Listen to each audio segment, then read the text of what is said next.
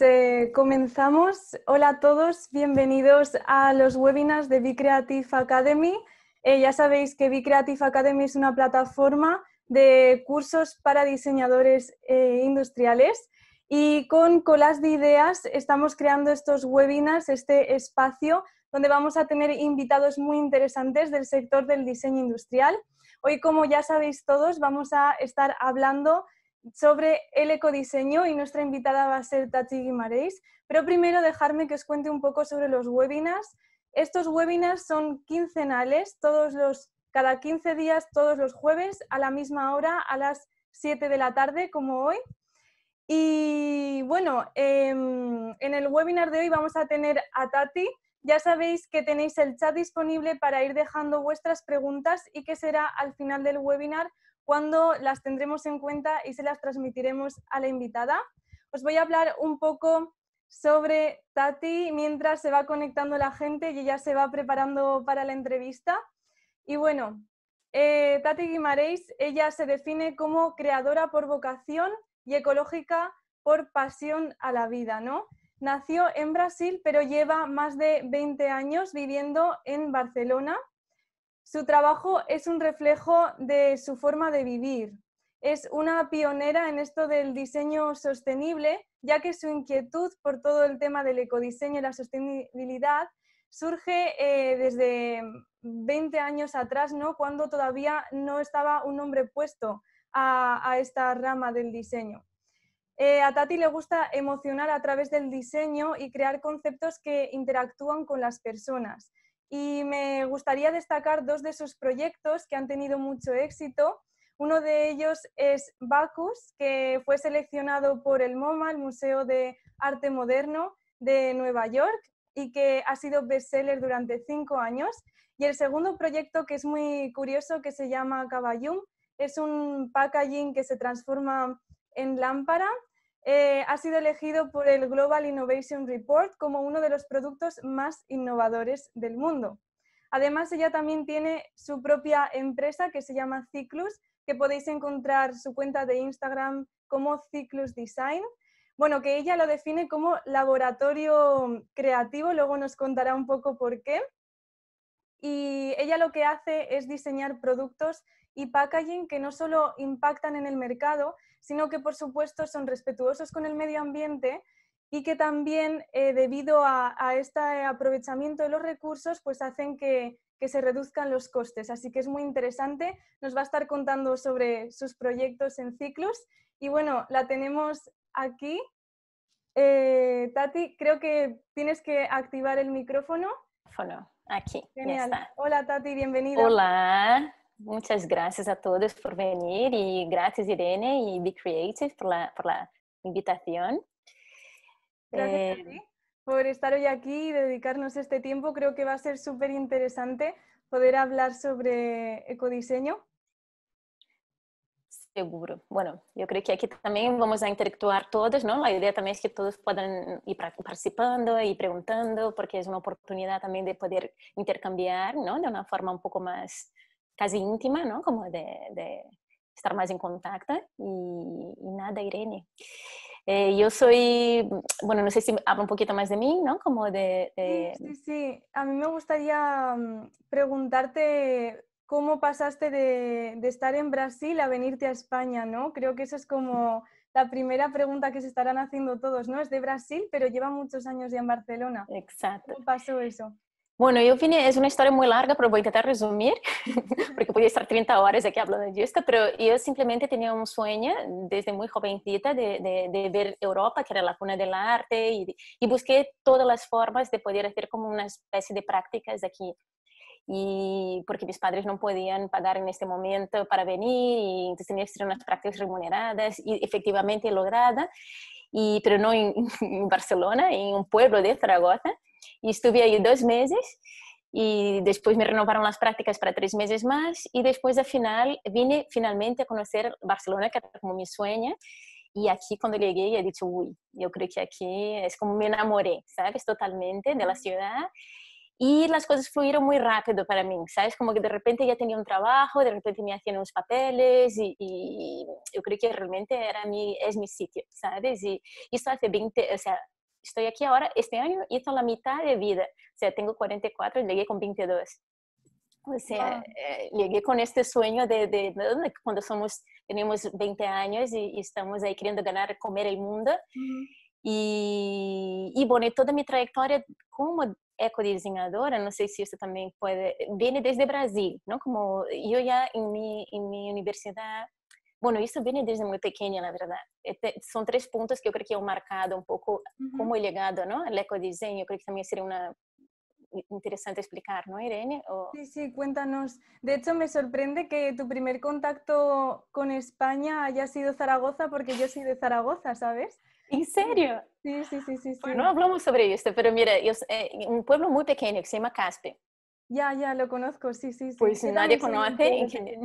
Sí, entonces, bueno, ya me contarás más. ¿Cuál es el pueblo? Mi pueblo se llama Daroca, sí. Ah, mira. Pues entonces, bueno, yo claro, estuve cinco meses en contacto con los maños, yo era allí como, de hecho llegué aquí hablando maña, ¿no? Como, y, y, bueno, toda, toda mi historia de, yo cuando ya tenía, bueno, yo tengo, yo tengo una, creo que tiene tres puntos que marcan un poco mi, por mm, qué he tomado este camino, ¿no? Yo creo que es curioso explicar. Eh, uno fue cuando yo era muy pequeña, mi abuelo eh, eh, ha sido un hombre muy excéntrico. Él era yogi, él era diseñador, diseñaba tipografías, muebles, era, escribía libros sobre nutrición. Y, y, era muy así como, ¿no? Como hablaba muchos idiomas, autodidacta. Yo observaba mucho, me, me llamaba mucha atención su forma de ser y me conectaba mucho. Y, y, él estaba muy a frente de su tiempo. De hecho, así como, claro, en este momento hacer yoga, o sea, claro, él tenía, ahora iba a tener 100 años, ¿no? Como si estuviera vivo. Y entonces era, era algo como muy, y era diseñador, fotógrafo. Eh, yo heredé un montón de libros que, suyos que hasta hoy lo utilizo en mis trabajos, mis proyectos. Entonces yo creo que fue un primer punto de inspiración, ¿no? Como, y además comía todo muy natural. Y a los 14, 14 años empecé a interesarme por la comida natural, más natural, más vital. Y empecé a, a, a ser macrobiótica por un tiempo. Y esto yo creo que la primera conciencia del diseño, del diseño de la sostenibilidad eh, empieza por la alimentación, ¿no? Cuando empezamos a cambiar, la, tener una conciencia a nivel eh, de lo que comemos, de dónde vienen las cosas, de cómo se cultivan, pues empezamos a entender de una forma más amplia, empezamos a, o sino a, a, empezar a, pensar en otras formas de, de, de, ser, de tener una vida sostenible, ¿no? Empezamos después a, cambiar la forma de, eh, de, nuestros cosméticos o cómo lavamos nuestras ropas, o, ¿no? Como ya empezamos a pensar en otros ámbitos, eh, pero empieza primero por, por, nosotros, ¿no? Por la comida. Entonces, este fue mi primer contacto y, y cuando empecé a pensar así, a tener mucho más, gané una conciencia más amplia de todo y empecé a eh, empecé a reutilizar algunos materiales que tenían en, mi entorno. Esto era en 90 y los años 90. Eh, primero tenía una profesora en 93 que eh, me marcó mucho en la universidad. O sea, ya tenía con estos, esas, semillas, ¿no? Que fueron siendo como, ¿no? Esos chips, ¿no? Que creo que fueron entrando. Y, luego después, en los años 90, tenía esa profesora que primero estudié periodismo, después fui a eh, diseño, a publicidad, y de publicidad yo entendí que lo, que lo que quería hacer era diseño, porque en, esta, en este momento, sobre todo en Brasil, diseño era era una carrera muy nueva. No, no, yo no sabía que lo que quería era diseño, ¿no? Yo pensaba que era muy creativa haciendo textos, pero después yo dije que no era textos, que era más visual. Fui a la publicidad y de la publicidad al diseño gráfico, el diseño gráfico al producto. Entonces yo, ¿no? Como fui y conocí a esa profesora haciendo una, cuando estaba haciendo publicidad, eh, yo entré y, y hice una, una opción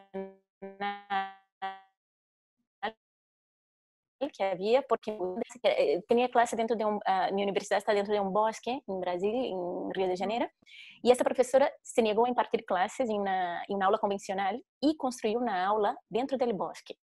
Entonces yo cuando llegué dije, mira, quiero hacer esta aula, no lo sé de qué es, pero quiero hacer. Y busqué la fórmula dentro y era una profesora de diseño, de proyecto, de proyectos.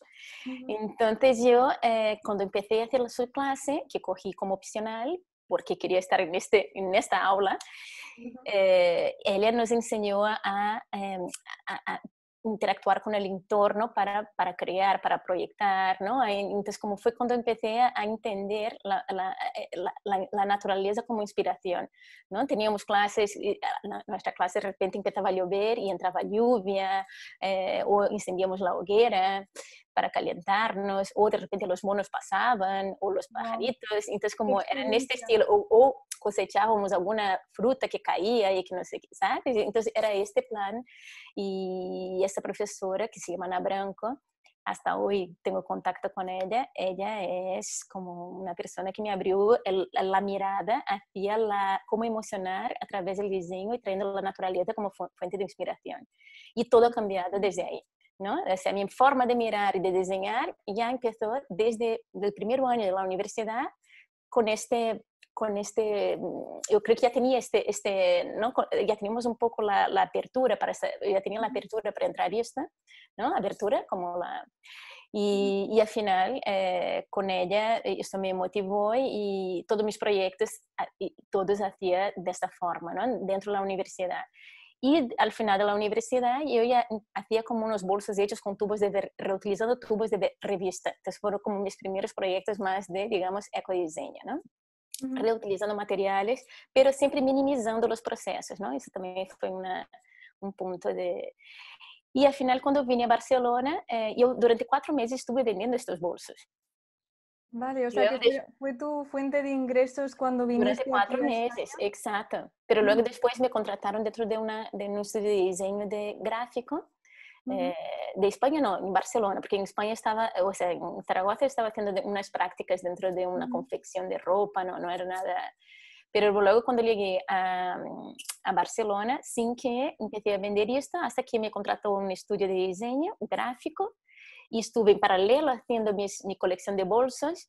Después empecé a hacer una colección de, de de collares y de, de, colección de joyas hecha con reutilización de materiales gráficos y de materiales que yo tenía en mi entorno. Entonces eran errores de impresión, eh, fotolitos, pero siempre, nunca mezclaba materiales que no eran compatibles. Yo siempre tenía una preocupación de que si un día terminaba, ese producto terminaba su vida, él tenía que ir a un, a un contenedor y, y, o ser reciclado, biodegradado, ¿no? Como yo tenía esta preocupación, ese pensamiento circular pero no existían las palabras antes, ¿no? Entonces, cuando monté mi estudio Ciclos en 2001, eh, yo fui, yo cogí el dominio ciclos.com porque no existía nadie con este nombre, ¿no? Y, tenía ya este nombre, este pensamiento circular, pero no sabía que era sostenibilidad, o sea, no tenía el nombre, no existían los nombres, y entonces yo decía que era un movimiento cíclico, y por eso se llama Ciclos del estudio.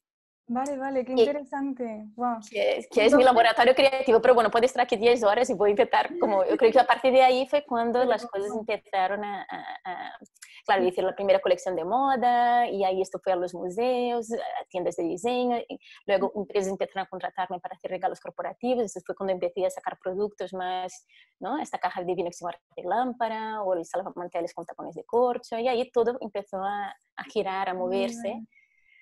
Pero Ciclos es más bien un laboratorio creativo que realmente un estudio. ¿Por qué? Porque yo no, ahora no, yo no trabajo con, eh, trabajo con equipos, yo soy, estoy sola y yo trabajo con equipos orgánicos, ¿no? de, modulares. ¿no? Yo modulo el equipo de acuerdo con el proyecto.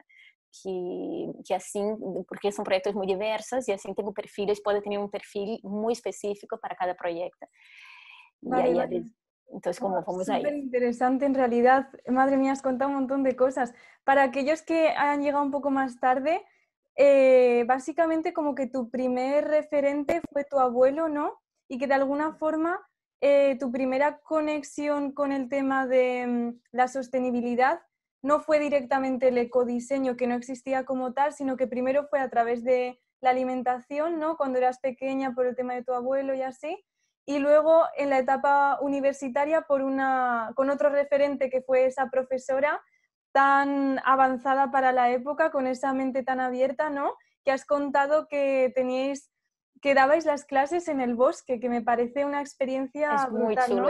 Hay muchas fotos de, este, de, ese espacio, es muy interesante. se llama Ana Branco. Ana Branco, después podemos, puedo compartir un poco para que veáis fotos. Y, en el TED sale, en el TED, en la charla del TED sale su espacio, yo hablo de ella.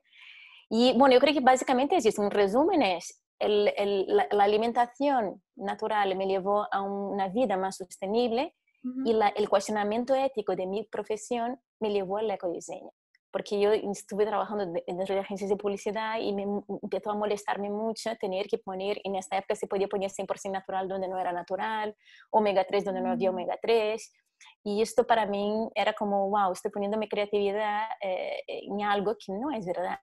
¿No? Entonces fue cuando empecé a cuestionar la forma ética de, mi trabajo y, esto me llevó al ecodiseño, a montar mi propio estudio, porque busqué en este momento, no encontré nada que realmente conectase con, con, la, con la, filosofía que, que, yo tenía en mente y al final monté yo misma, ¿sabes? me tiré en la piscina y... Sí, sí. ¿Y cómo, en qué momento fuiste consciente de que estabas haciendo ecodiseño? ¿En qué momento te encontraste con este término? Em, no porque, o porque tú lo empezaste a hacer por tu cuenta con el tema de los bolsos y con otros diseños, tú lo empezaste a mm, implementar, pero de una forma intuitiva, ¿no? ¿En qué momento fuiste consciente de que lo que estabas haciendo era ecodiseño? ¿Sabes Entonces, bueno, fue también en finales de los años 90, yo eh, conocí a Víctor Papanek, que es, un, es, un, es, el pionero realmente del diseño social y ecológico en los años 60, él empezó, cuando empezó la era del plástico, él empezó a, él era como la oposición a todo esto, ¿no? Como, y él es un referente impresionante. Y yo, leí el libro Green Imperative y eh, Diseño para el Mundo Real. Y ahí fue cuando escuché por la primera vez hablar de algo que respaldaba lo que yo estaba haciendo. Vale. Entonces, como él hablaba de diseño circular, social, eh, ecológico y ¿no? como, como nuestra responsabilidad como creativos y, como ¿no? personas que materializan cosas en el mundo, ¿no? O sea, que somos muy responsables. Y, entonces, bueno, diseño ético, entonces, bueno, claro, hay un montón de documentación, de hecho hubo una exposición en Barcelona buenísima sobre él, y no está más, más vivo, pero es un gran referente y él fue lo que me respaldó. O sea, que él podría llegar a ser como ese tercer referente, ¿no? Dentro de tu trayectoria él fue el que me, generó, como he dicho, ah, esto existe. O sea, eh, empezamos a poner, ¿sabes? Alguien piensa como yo. Y pensando, wow, alguien, está, pensando como yo. ¿no? Entonces no, no soy tan loca. ¿no? Es que yo creo que es súper importante en el mundo de, del diseño y de la creatividad tener referentes, ¿no? Súper, eh, para, para poder ubicarte, guiarte, te pueden inspirar, como hoy quizás estarás siendo tú el referente para, para las personas que nos están viendo, muchos de ellos estudiantes de diseño, ¿no? Que les interesa el tema del ecodiseño. Y mm, ahora sí te parece que ya te conocemos un poco más y por si acaso hay gente que, que se lía un poco con los términos y tal, para empezar eh, como por las bases, ¿no? Que es el ecodiseño, sostenibilidad y tal. Eh, me gustaría que nos mostraras eh, las premisas del ecodiseño y lo que tienes preparado para el webinar. Y Irene, hay un otro referente también que es muy interesante, que es el Satish Kumar, que es, él, él, es un activista ecológico mm, que ahora tiene 82 años, 80 y algo, y él es editor jefe de, una revista que se llama Resurgence and Ecologists, y es el fundador de la Schumacher College, que es increíble, que es una forma holística de educación donde la gente vale mucho la pena eh, también tener este referente como fue uno de los, es, es una inspiración para mí hasta hoy. Pero no, no, no, es diseñador, ¿no? Como es, es otro, es activista, es un líder espiritual, activista ecológico. O sea, todo eh, este tema que engloba varias cosas en realidad, porque uno piensa que como que la gente relaciona ecodiseño con material reciclado, pero en realidad el ecodiseño o, la sostenibilidad es otras cosas, es también ética, es también, ¿no? También está relacionado. Ahora vamos a, vamos a aclarar esos conceptos, ¿no? Porque, porque abarca muchas cosas, ¿no? Abarca la, el medio, la sociedad y la economía, ¿no? Como e, este es, es, el pensamiento realmente sostenible, es para sostener el mundo, digamos, la vida tenemos que pensar de una forma más amplia, ¿no? No solo en un material o en un color o en una estética, ¿no? Como, pues, eh, bueno, compartir. Ahora hablaré un poco de esas premisas para que podamos ubicarnos, porque hay mucha confusión en relación a lo que es diseño ecológico, qué es ecodiseño, o hay muchas palabras también que ahora vamos a ver, vamos a aclarar. Eh, bueno, voy a compartir la pantalla, a ver cómo hago aquí, si hago bien. Entonces yo selecciono Acrobat, ¿no? Compartir. Ahora sí, perfecto. Ay, vale. No, bueno, vamos a ver aquí, perdona. ¿eh? Estamos todos expectantes de lo que nos viene a contar, así que no te preocupes. Bueno, pues vamos a, empezar. Bueno, yo, yo pongo primero, uno de los puntos, así como ahora, de dolor más importantes en, el, en, la sostenibilidad es el packaging, ¿no? Porque es algo que, que hemos inventado como seres humanos la, la basura y ahora tenemos que resolver ese tema. ¿No? Y el packaging es, eh, es, una de las basuras, digamos, más efímeras y es la basura y compone el 80% de la, de la basura inorgánica de nuestra basura. ¿no? Como, entonces, está, está, corresponde a packaging. Este es un dato muy, muy fuerte, este es a nivel internacional. Este es un dato de banco, que es un medidor de impacto, que existe en una empresa que mide impacto en Brasil. Y yo sé que es un dato real. Y luego tenemos aquí eh, una buena noticia, que el 80% del impacto ambiental se resuelve en la fase del diseño. Entonces, o sea, como diseñadores, ¿no? como creativos, como personas que materializamos ideas, cualquier persona que materializa idea, pues tiene mucha responsabilidad y mucho poder en las manos para poder hacer este cambio. somos agentes de cambio. ¿no? Entonces, esto es muy, es muy importante tener estos dos datos, números, ¿no? como adelante para eh, entender nuestro poder también como creativos. Pero ¿qué es ecodiseño? ¿no? Esta es la pregunta, ¿no? como que estamos ahora hablando tanto de eco, eco, eco, ecológico, pero eh, tenemos muchísimas palabras para el ecodiseño, ¿no? Eh, ecodiseño, diseño ecológico, diseño sostenible, diseño verde, diseño consciente, diseño ético, diseño responsable, o sea, todo esto, al final, es diseño circular, ¿no? Como ecodiseño es todo esto, todas esas palabras son las, o tienen el mismo significado, eh, pero bueno, lo que estamos hablando todo el tiempo, que yo creo que la palabra que define mejor, eh, o que podemos visualizar mejor lo que es ecodiseño es cuando hablamos de diseño circular. ¿Qué es un diseño circular? ¿Vale? Entonces, el circular es cuando pensamos solo en la fase del diseño, como en todo el ciclo de vida del producto a la hora de diseñar. Entonces, cuando estamos diseñando, estamos pensando en la producción, en cómo será distribuida, en cómo será consumida y cuando llegue a su fin de vida, qué pasará con este producto, con este packaging, ¿no? Como, o con lo que materializamos. Eh, entonces, este pensamiento circular es lo que llamamos de ecodiseño. ¿Vale? Es cuando tenemos en cuenta desde la fase del diseño como la fase de la producción, la distribución, el consumo y el fin de vida.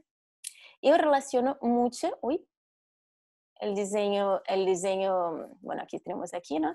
El diseño circular con el ciclo de vida natural, ¿no? O sea, el diseño es la semilla, o sea, es la parte casi más importante, porque si tenemos ahí muy bien pensado el diseño, lo que estamos haciendo es, es, es desarrollar un producto que realmente tiene un sentido para el mundo y para todos, ¿no? Como eh, la producción, yo llamo el, crecimiento de, de, esta semilla sería la producción, es cuando desarrollamos el, el, el, producto. La distribución sería ya el árbol hecho, o sea, cuando ya tenemos el producto desarrollado, podemos distribuirlo y ponerlo en el mercado. La floración sería ya el consumo, ¿no? Porque cuando el, no, sirve solo ser ecológico, tiene que ser bonito, atractivo. Entonces, cuando, cuando tenemos la floración de las plantas es cuando el, hay más atracción, ¿no? De, los animales para polinizar o para, ¿no? Esto es un, es, está, es, está muy relacionado con el ciclo natural, o sea, con el ciclo de diseño. Y el fin de vida que es la maduración, ¿no? Es cuando empezamos a tener frutos para volver a tener semillas y nutrir de nuevo el suelo, porque se caen las hojas y se nutre el suelo para volver a, a diseñar. ¿No? Entonces yo creo que aquí es una forma muy fácil de visualizar cómo tenemos que, ¿no? Como la forma, cómo podemos hacer las cosas de la forma más respetuosa y más natural, para que pueda estar dentro de ese ciclo natural. Uh -huh. eh, eh, y también es muy importante entender que la naturaleza no hay, no hay una basura, ¿no? no hay un contenedor de basura. ¿no? Esto fue una invención nuestra. Pues entonces, eh, cuanto menos basura podemos eh, generar, pues estamos cada vez más acercándonos a una sostenibilidad óptima. Eh, ¿Cuál es la premisa principal ¿no? de la sostenibilidad? Es la, la, la, o sea, la premisa principal es reducir. Reducir es, es, es, el punto, así, tenemos que o sea, cuando pensamos en el diseño, estamos pensando en reducir eh, energía, agua, transporte, materiales, procesos de producción, ¿no? Y esto es el punto así como inicial de la sostenibilidad aplicada al diseño o aplicada a, la vida. Reutilizar ya, eh, eh, estoy hablando del más deseable al menos deseable, ¿vale? Reutilizar sería ya un segundo paso, paso ¿no? Cuando ya tenemos un producto y, y si podemos aplazar su vida útil, pues mejor, mejor que poner directamente en un contenedor. Eh, reintegrar sería ya la forma más natural de, de que si un día este producto realmente pierde su vida, su, fin de, su, su vida útil, pues reintegramos la naturaleza de una forma mm, lo más natural posible. Y lo más natural posible sería biodegradando a través de una eh, compostando, ¿no? sin tener que pasar por el proceso del reciclaje. Eso sería lo más natural. Y si ahora, bueno, la premisa contemporánea del diseño sostenible es regenerar, es trabajar con materiales biofabricados, ¿no? ¿Y qué sería esto? Son materiales que em, además de descomponerse o biodegradarse fácilmente, ellos nutren el suelo. ¿no? Y eso serían materiales como esto, alga, el micelio, que es la raíz de, las setas, em, hongos, bacterias eh, y miles de materiales que al final lo que, lo que hace es regenerar. O sea, eso ya es una premisa más top, del, del, del, o sea, más high level, digamos, ¿no? del diseño sostenible, más contemporáneo, una visión más avanzada. Y por último, último, es reciclar. O sea, reciclar es cuando ya no tenemos otra opción. Si podemos evitar el reciclaje, es mucho mejor. ¿Por qué? Porque el reciclaje es un impacto energético importante. ¿No? Entonces, si estamos haciendo más impacto, estamos haciendo, lo que, si nuestra premisa principal es reducir, tenemos que reducir también el impacto energético. ¿Vale? Um, pues un, punto también muy interesante es que ecología y economía son aliados, ¿no? Y eh, muchas veces tenemos la visión eh, ¿no? Que pensamos que un producto ecológico es más caro y es al revés, un producto ecológico debe ser más económico. Porque mucha gente no lo sabe, pero eco viene de, del griego oikos y significa casa, ¿no? Casa, eh, bueno, o el lugar donde se nutren nuestras relaciones, en un sentido más amplio es nuestro planeta, en, nuestro hábitat natural. Y entonces, eco significa eso, nuestro hábitat natural. Logía es el conocimiento de nuestra casa, de nuestro planeta. Y economía sería la gestión de nuestra casa, de nuestro planeta. Entonces, es imposible hacer economía sin entender de ecología. ¿no? cuando estamos entendiendo cómo funciona nuestra casa, sabemos gestionarla mejor y ahí hacemos la, gestión de recursos, de optimización de, de, recursos, de ahorros, y esa es la forma más inteligente de entender la sostenibilidad. Y abarcando un poco más, ¿qué hacemos aquí? Cuando estamos beneficiando la naturaleza o el medio en que vivimos, nuestro medio, estamos también beneficiando la economía y a nosotros mismos. ¿No? porque generamos más, bienestar eh, y, además estamos haciendo un ahorro eh, económico de, estos recursos naturales que repercute al final en un, ahorro de, económico monetario también. ¿no? Como, entonces, bueno, la, la, sostenibilidad eh, abarca estos, estos tres puntos, ¿no? el medio, el social y el económico, la economía. Cuando estamos pensando en la naturaleza, estamos haciendo un beneficio para nosotros mismos. Y esto es tan, es tan bonito de entender, ¿no? Porque es como tan natural, ¿no? O sea, si cuidamos de nuestra casa, estamos cuidando de nosotros. Y además estamos ahorrando, o sea, más no podemos querer, ¿no? Y ahora voy a explicar un poquito cómo visualizamos nuestras premisas. Bueno, primero quería saber si tenéis alguna duda en esta primera parte, porque también no sé si he hablado muy rápido, si quedó alguna algo que no está claro. De momento no, no hay preguntas. No hay preguntas, hay que aprovechar. Sí que hay alguna que, que, como se va un poco del tema, luego las, las transmitiremos al final. Pero de momento no, yo creo que ha sido muy clara. Me ha encantado el dato de que el 80% de la basura es packaging. Es muy fuerte. Y el 80% de lo que se genera en basura se podría reducir a través del diseño. O sea, ¿cuánto, cuánto importante es el diseño en todo el ciclo de vida de un producto para que de verdad haya un impacto positivo a nivel medioambiental, ¿no? Creo que esos son cifras que... Y el packaging es algo que es muy natural y, y si, si, vemos que el packaging es algo que é necessário, ou seja, não vamos a poder eliminar o packaging, não? O packaging é, ou seja, na natureza, o melhor packaging é o plátano, não? Porque vemos que tem uma fácil abertura, protege o produto, tem umidade suficiente para o produto quedar, não? Como nos ensina por el color se está bem verde maduro, não? É como si, si, entendemos que la naturaleza ya existen los packagings naturales, ¿no? Como, o sea, que esto es muy necesario, o sea, que no vamos a poder eliminarlo, pero sí que podemos repensarlo, inspirándonos incluso casi en el pasado, porque en el pasado todos los packagings eran biodegradables, eran hechos con materiales, ¿no? Como eh, el paja de maíz, eh, la piel, ¿no? Como madera, ¿no? Como, y después, claro, con la era del plástico y con la idea de minimizar pesos y costes, pues todo empezó a, a ir a, a, otros materiales más como plástico y cartón. Uh -huh.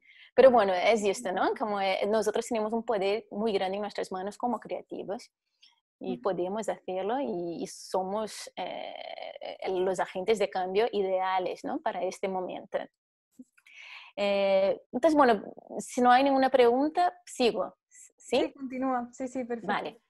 Pues eh, vamos ahora a empezar, bueno, voy a eh, traer algunos proyectos que yo creo que puede ser interesante visualizar cómo aplico esas estrategias a mis diseños, ¿vale? Eh, y voy comentando un poquito, por ejemplo, lo máximo con lo mínimo, ¿no? Eso es, la, eso es muy bonito dentro del diseño sostenible, es hacer lo máximo con lo mínimo. Es, y también es un punto de creatividad máxima, ¿no? Es, para un creativo es un reto eh, genial, ¿no? Tener esta, este, este, esta, premisa como en la cabeza, ¿no? Como esta frase. Eh, entonces, lo, el máximo de funciones con el mínimo de recursos. Este es un packaging que he diseñado mm, hace un tiempo para una empresa que transporta, eh, eh, transporta vende ramos de flores ¿no? y plantas. Y aquí mi idea fue eh, primero inspirarme en la naturaleza, ¿no? A través de estos látigos, ¿no? Como de látigos que se dicen, ¿no? Como el, el, este, este donde las plantas van subiendo. Y, y, poder visualizar las plantas, los colores, pero también no traer el, el, color negro, traer un color de la naturaleza que es el tierra, ¿no? Como del de, color del suelo, para contrastar con las plantas.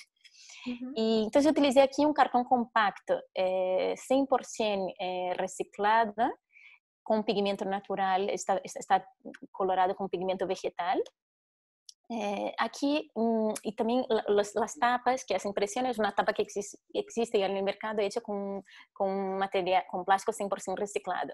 Entonces, esas tapas condicionaron el diámetro del, del, de lo que es el del packaging y aquí, para que veáis, eh, todo viene, es muy sencilla, ¿no? Como, o sea, porque también había muchos prerequisitos, requisitos, digamos, para este packaging, ¿no? Tenía que ser muy fácil de transportar, pero eso también es una premisa del diseño sostenible, o sea, transportar lo máximo eh, con lo mínimo de transporte, ¿no? Entonces, como siempre lo máximo con lo mínimo es la, eh, vamos a aplicar para todo. Y entonces, bueno, aquí tenemos, ¿ves? Como las mismas piezas salen de un solo corte, que es un troquel, ¿vale? Eh, aproveche eh, la misma, este triángulo donde están, eh, funcionan para dos tamaños de ramo, o sea, la, una pieza que funciona para dos tamaños de ramo, o sea, eso también es un diseño más optimizado, y las dos tapas de, de plástico 100% reciclado. Aquí tenemos el packaging ya montado, aquí también una, una, una, historia que tiene que ser muy fácil de almacenar, entonces por eso también todo el packaging plano, de transportar y de montar. ¿Vale? Entonces aquí también estamos montando el packaging, como queda. También aquí se sujetaba, ¿dónde está? Bueno, esta pieza sujeta el packaging, los rombos del, del, del, del, packaging, digamos.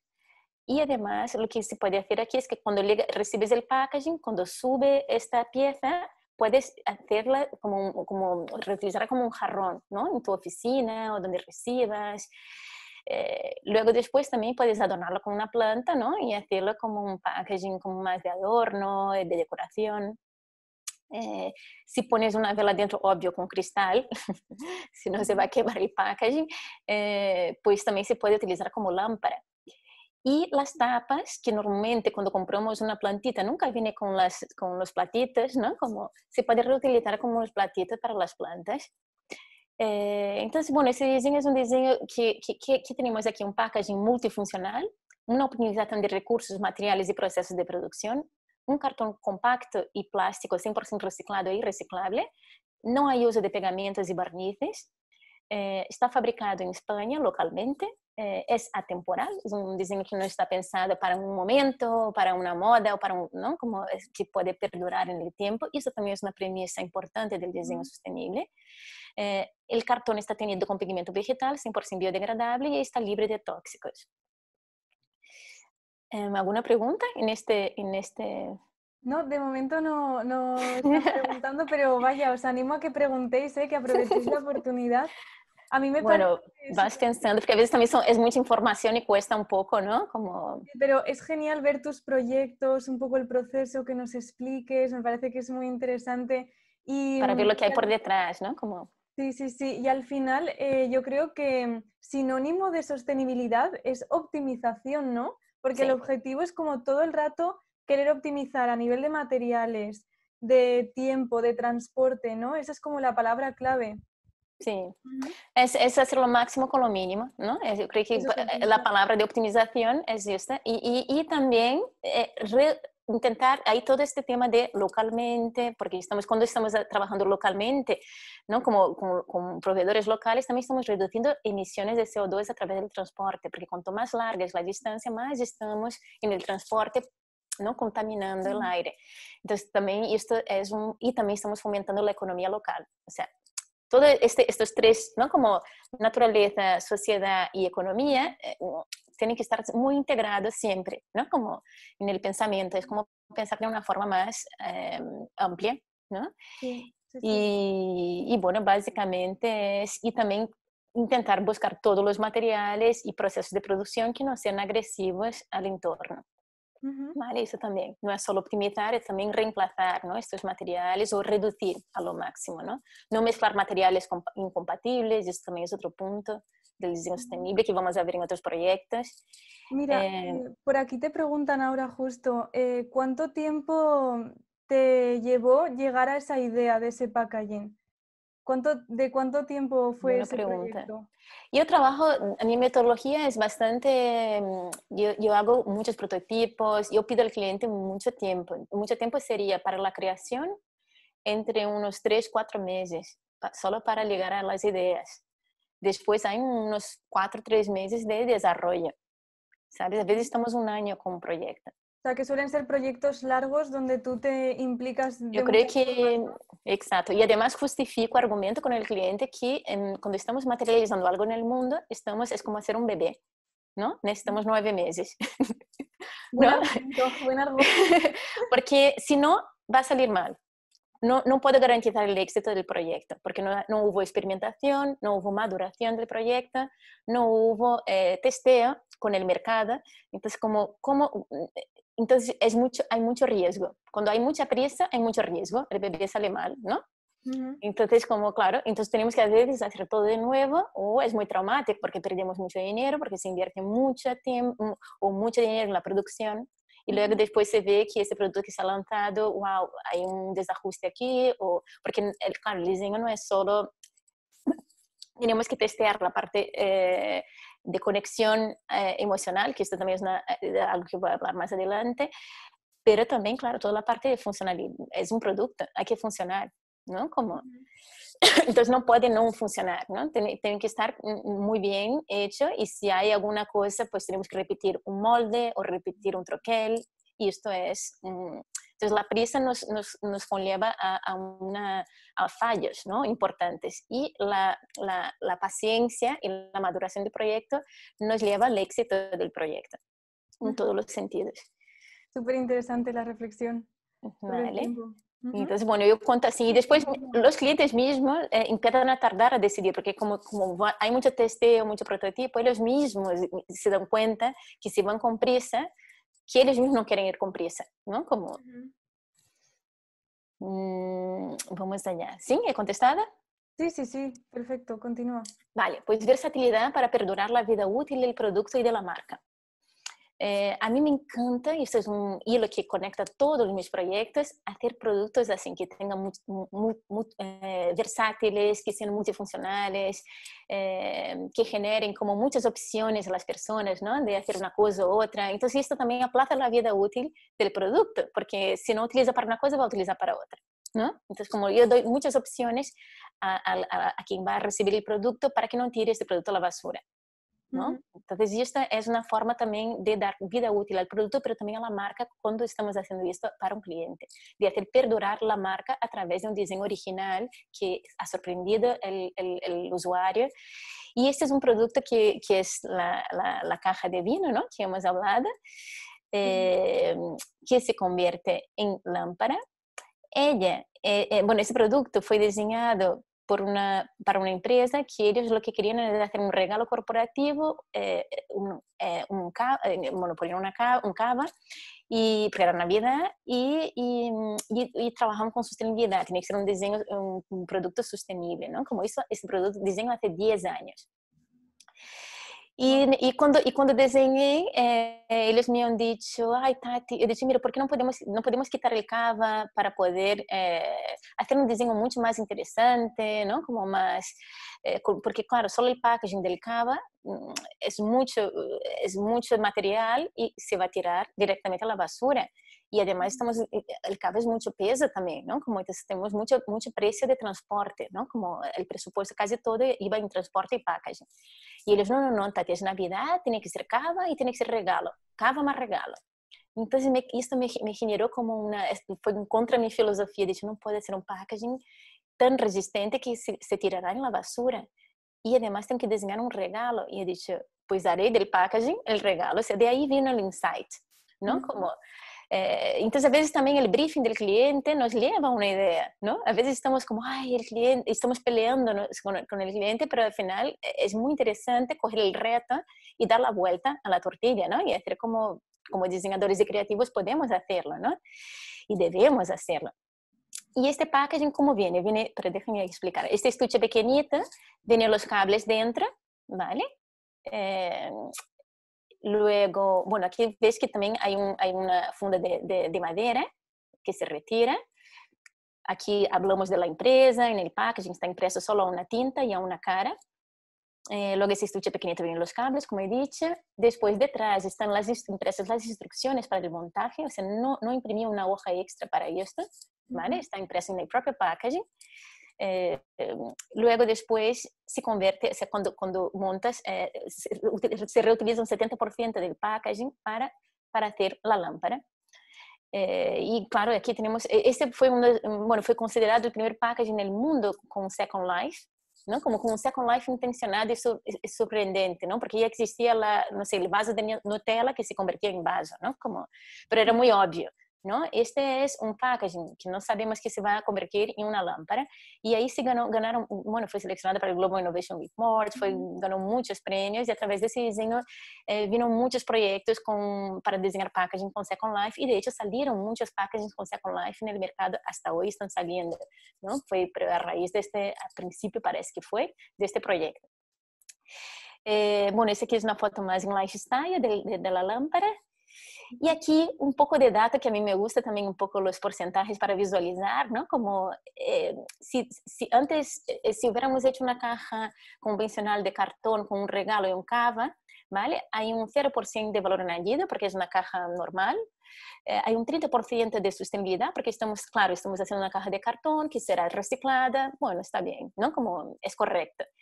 Y eh, vamos a suponer que el precio total es X, ¿no? 100%, ¿no? Porque es regalo más packaging más eh, cava.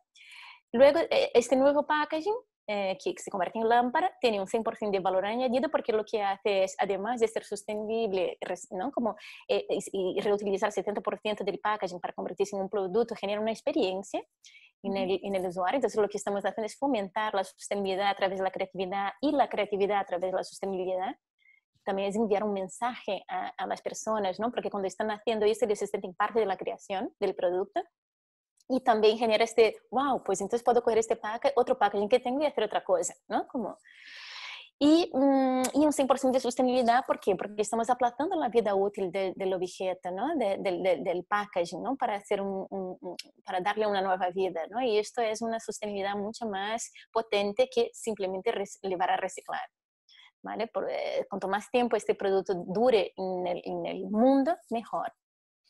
Eh, y el precio, bueno, y también lo que, estamos, lo que hablamos del 100% de valor añadido también es de generar un, un, valor añadido para la marca, ¿no? Porque este, esta marca estará siendo recordada a través de diseño en la casa de las personas, ¿no? Participará de la casa de las personas, ¿no? Entonces es un, es un yo llamo de sostenibilidad emocional, ¿no? Es como una forma de generar un vínculo afectivo con el producto y al final con la marca también. Y aquí el 100% del valor total, ¿no? Como que, ay, al final no sé por qué puse 100%, era, era, era un 50%. Aquí hemos bajado el precio, perdón, ¿eh? salió mal esta, esta... Aquí tenemos un 50% del, del, precio total porque bajamos a la mitad el precio porque no estamos, estamos reutilizando la packaging, el packaging como regalo. En el producto anterior era un regalo, un cava y el packaging. ¿no? Entonces aquí lo que estamos haciendo es bajando también el coste porque estamos optimizando estamos haciendo lo máximo con lo mínimo. La, el propio packaging ya es el regalo.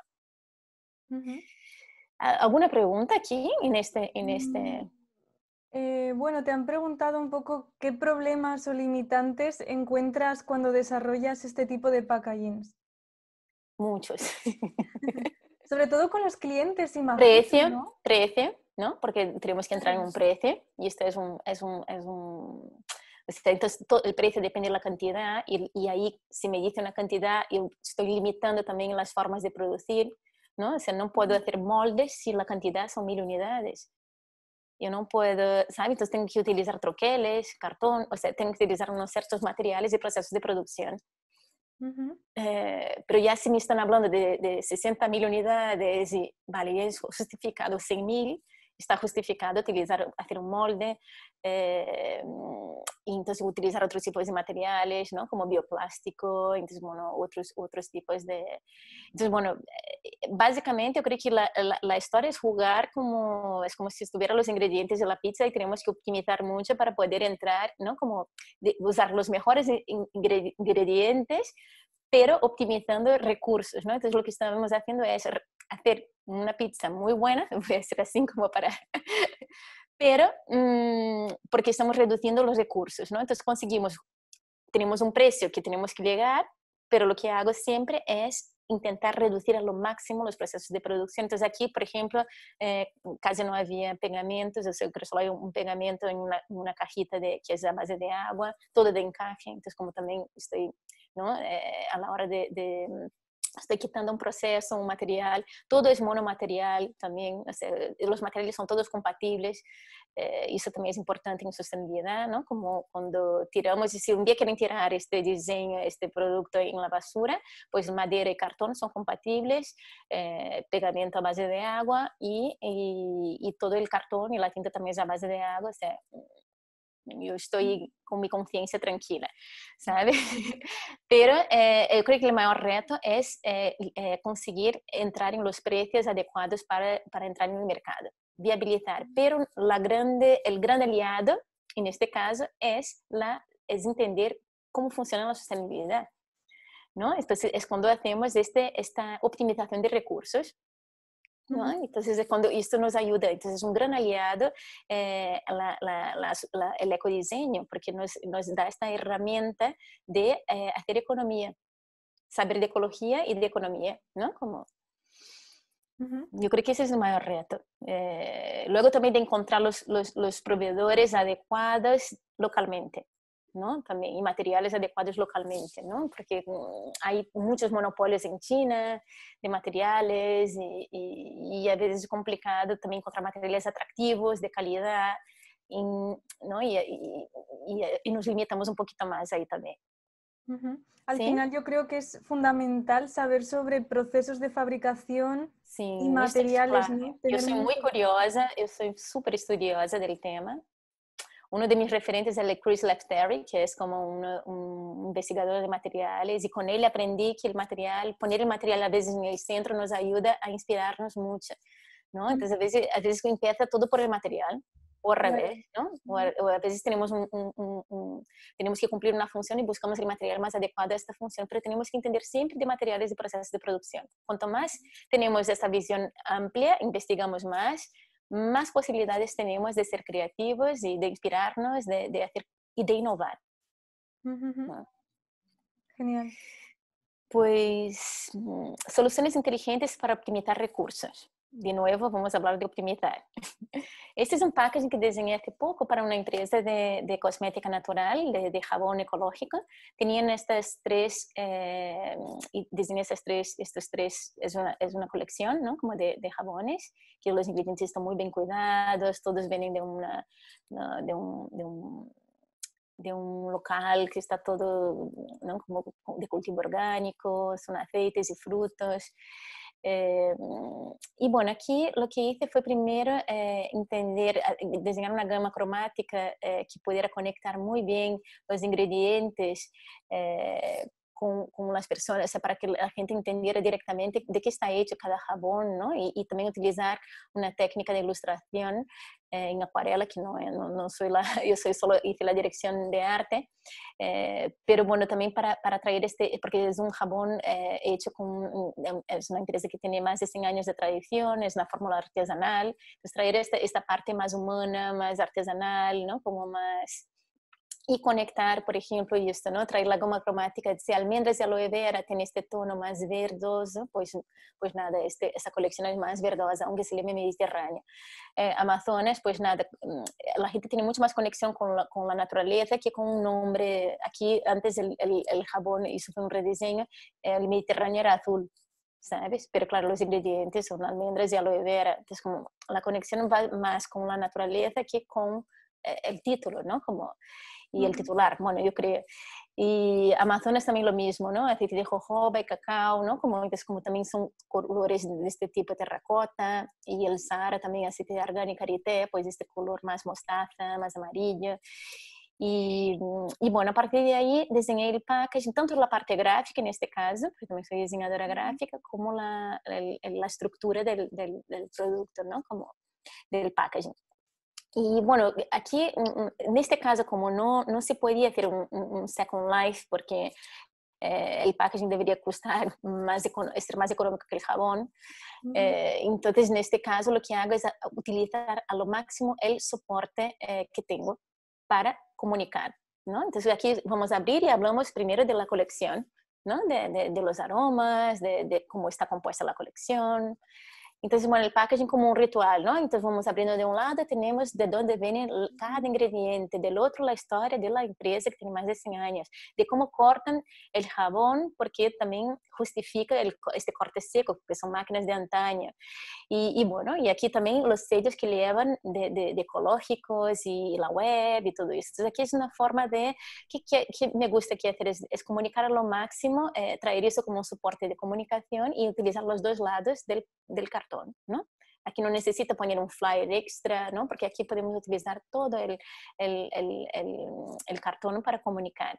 Y además, lo que hice aquí fue quitar pegamento, ¿vale? Hacer un packaging donde no hay pegamento y eh, antes había un film um, que, para preservar la humedad y, el aroma del jabón con un plástico. La pastilla estaba envuelta con plástico. Entonces lo que hice fue quitar este plástico y poner una eh, película de, de, film biodegradable en este interior, que es compatible con el cartón. Es una película de celulosa biodegradable, no es plástico.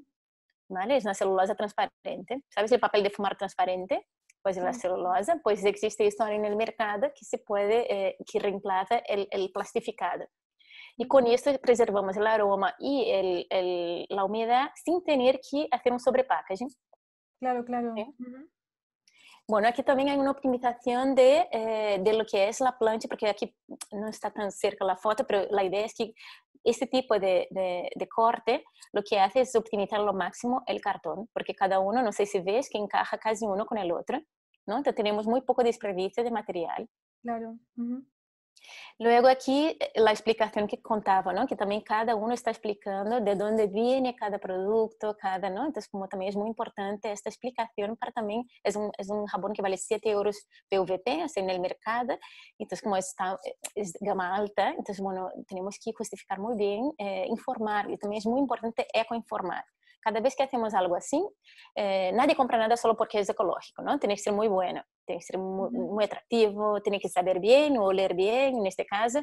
Eh, pero es importante que la gente entienda el cuidado y, y todo que estamos, todo que está por detrás de ese diseño, ¿no? O de ese producto. Entonces aquí vamos explicando. También lo que hice aquí fue hacer unos cortes discontinuos que facilita el manipulado para ir mucho más rápido, porque si, no quedaba, generaba, generaba mucha tensión. Hay alguien con micrófono abierto, ¿no? Sí. Ya parece que ya está. Continúa, continúa. Vale. Pues aquí, eh, aquí el corte discontinuo, ¿no? Que vemos aquí, eh, que sirve para distincionar el material y generar un, un manipulado que también, esto es, es donde también se se paga mucho dinero por la parte de manipulación. Es una de las partes más eh, caras dentro de un proceso de producción. Cuando hay algo eh, manipulado humano, así que tenemos que hacer algo que no es máquina, nada, que sea una persona. Y, y, entonces, bueno, claro, si podemos facilitar ese proceso, eso ya es algo totalmente funcional, pues mejor, ¿no? Como que también llegamos a precio, a mejor precio. Uh -huh. Eh, ¿Qué más aquí? Bueno, aquí también diseñé un cierre que cierra muy bien y abre muy fácil. Entonces aquí lo que estamos haciendo es evitar, ¿ves? Cuando puse estas, estas, esos cortes ahí, como este triangular, eh, cuando cierra, cierra y cuando abre, abre, ¿no? Pero no, no. Entonces aquí lo que estamos evitando es poner una etiqueta para poder, porque el primero que hice no había hecho de esta forma y el visto que el cliente ponía una etiqueta, una pegatina y casi me ha dolido el corazón de plástico, ¡pum! Sí, Entonces sí. he dicho, no, no, no, vamos a rediseñar el cierre. ¿Vale? Entonces fue un primera, un, la primera tirada, pasó esto y entonces hice una observación y he dicho, no, no, no. Entre estamos de nuevo ahorrando y estamos evitando un material que no es compatible con el cartón, ¿no? Y, añadir, y añadir un material más. También diseñé el display, ¿vale? El display también tiene que ser muy fácil, muy durable, muy neutro, tiene que lucir más los jabones que el display. Y ellos pensaban que en cartón sería mucho más económico, ¿no? Pero al final diseñé este en madera y, y impreso a láser, muy sencillo y muy fácil de transportar y de montar.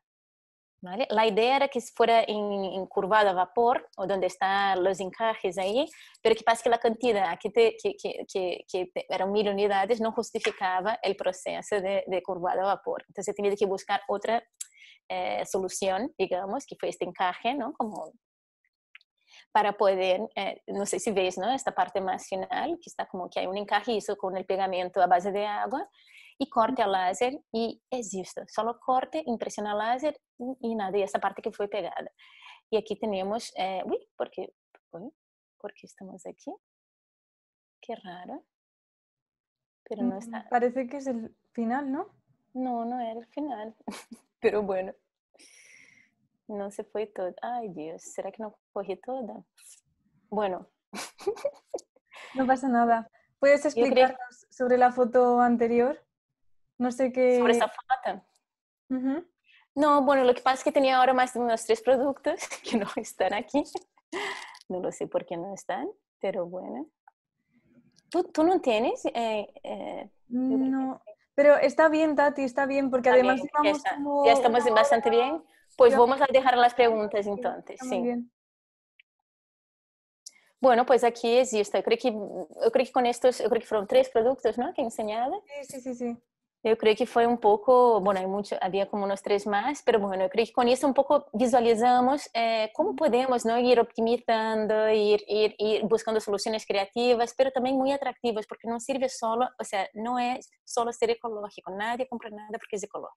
La gente tiene que gustar, tiene que estar, conectarse emocionalmente con el diseño. Entonces yo también busco toda esa parte sensorial, eh, busco entender muy bien quién va a utilizar este producto, estudio mucho sobre, esta, sobre el grupo que, que consumidor de esta, de esta marca o de este tipo de producto y su lifestyle, cómo viven, cómo que hacen, ¿no? Como para poder conectarme con ellos, porque a través del diseño, e, esa es la parte también poética del diseño, ¿no? Como, o sea, un diseño ecológico no es solo cartón craft y madera, ¿vale? Va mucho más allá, porque además la naturaleza también va mucho más allá. Si vemos la, la, naturaleza, es una explosión de colores, de texturas, de... y es ahí que vamos, ¿no? Vamos ahí, es inspirarnos ahí. ¿no? Como... Es una experiencia sensorial, ¿no? A eso te refieres, la naturaleza. Sí, sí, y eso debería ser el diseño también. Porque ah, ¿Sabes eso que expliqué, Irene, del, del ciclo natural? Es tal y cual. Si entendemos por qué la naturaleza hace cada cosa, nada está allí por, por casualidad. O sea, la, la, las flores sirven para atraer los pájaros, para polinizar, o las, las, mariposas. Y todo. O sea, hay todo este, este poder de atracción también tiene que existir en el diseño, ¿no? Como de seducción. ¿Vale? Y luego después de, mm, si un día no está, tiene que integrarse de una forma muy, muy natural dentro de la naturaleza y nutrir la naturaleza si es posible. Perfecto, pues yo creo que con esto podemos eh, terminar. Hemos, esta vez hemos como intentado integrar un poco las preguntas sobre la presentación porque así podía ser más dinámico y yo creo que al final, eh, para resumir un poco todo este webinar de codiseño, ¿no? los conceptos con los que tenemos que quedarnos es el tema de la regeneración, el que sea circular, el generar el menos basura posible, ¿verdad? La optimización, que lo hemos estado nombrando alrededor de por todo el webinar, y, mm, y, que el ecodiseño no es solo el material, sino que es muchas cosas más. Es ética, es eh, generar una experiencia, ¿verdad? Es generar una emoción, porque eso es verdad que es un factor que tú defiendes mucho en el diseño, el tema de, de que si, si el cliente o el usuario tiene una conexión emocional con ese producto, va a querer mantenerlo consigo. Exacto. Hablamos de sostenibilidad emocional. Es cuando tenemos un vínculo afectivo con el, con el producto, no lo tiramos.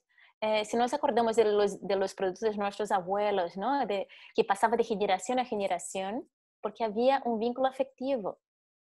Y también era muy durable, eran productos muy, en esta época se hacían los productos de una forma muy durable, muy buena, que es lo que estamos intentando resgatar, ¿no? inspirarnos en este pasado, para traer esta, esta forma de hacer las cosas, ¿no? que, con mucho más, mucho más cuidadosa, mucho más conectada.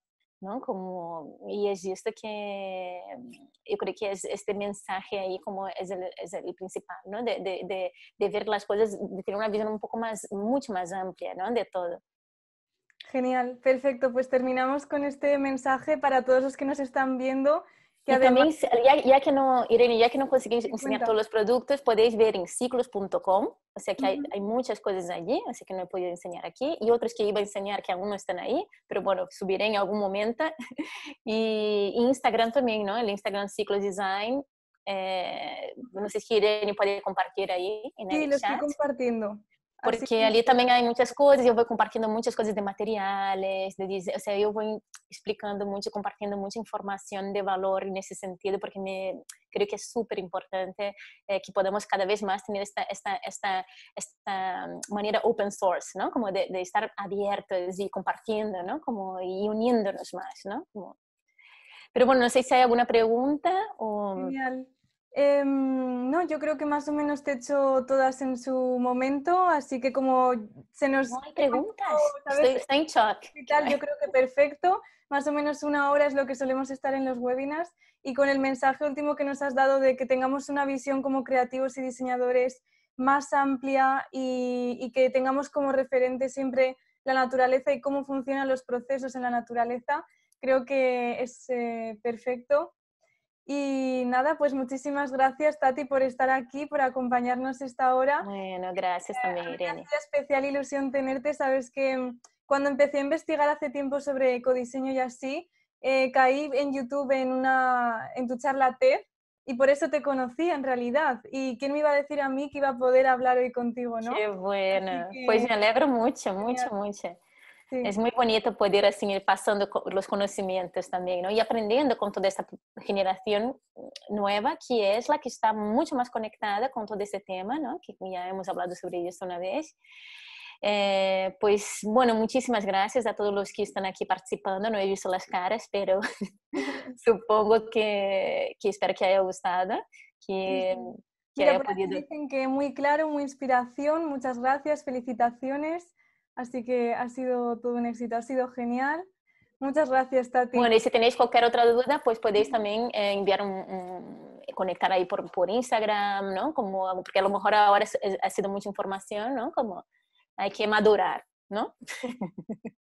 Perfecto, tienen tu contacto, así que si tienen alguna duda que te escriban por Instagram. Exacto. Genial. bueno, un abrazo a todos y un especial para ti, Irene. Gracias. Y a Be Creative también. Muchas gracias. Nos vemos en el siguiente webinar, que ya sabéis que será en 15 días y tenéis toda la información en nuestras redes sociales. Gracias a todos por estar aquí y por acompañarnos. Adiós. Gracias. Adiós.